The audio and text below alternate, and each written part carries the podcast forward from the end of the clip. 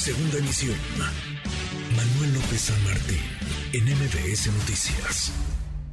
Economía y finanzas. Con Eduardo Torreblanca.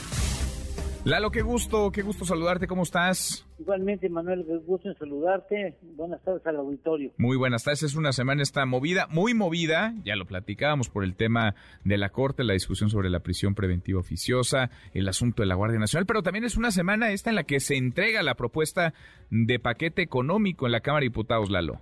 Efectivamente, el jueves habrá de entregar el Poder Ejecutivo a través de la Secretaría de Hacienda y Crédito Público el paquete económico al Congreso de la Unión con el propósito de que los legisladores diputados específicamente analicen, ajusten y autoricen en todo caso esos documentos importantes que trae varios eh, varios eh, documentos al interior de ese paquete.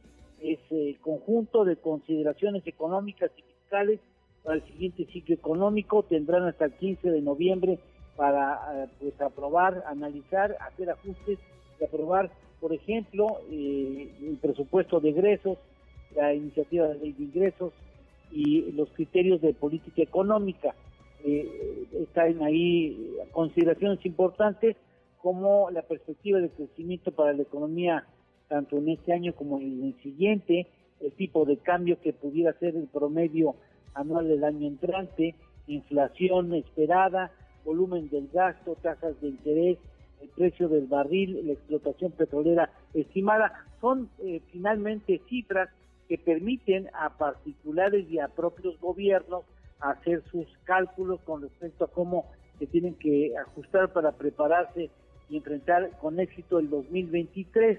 Antes, en marzo, entregó los precriterios y, con eso, pues, inició el diálogo con el Congreso de la Unión, por ejemplo, en esa, en esa, en ese documento de precriterios dijo que era muy probable que para este año tuviéramos un crecimiento de 3.4%, cosa que finalmente no se va a lograr. En el mejor de los casos tendríamos un crecimiento de 1.7%. En ese entonces, entre criterios, se habló de una inflación de 5.5%. Lamentablemente será mayor entre 7.5 y 8.5%, ¿no? Es decir, siempre hay eh, que hacer ajustes a un documento porque finalmente no estamos aislados en el mundo, sino finalmente estamos también en relación con otras economías con las que tenemos trato, que presentan ajustes y demandan que nosotros también hagamos los ajustes correspondientes. Pero es un documento muy importante que le tendremos que prestar mucha atención.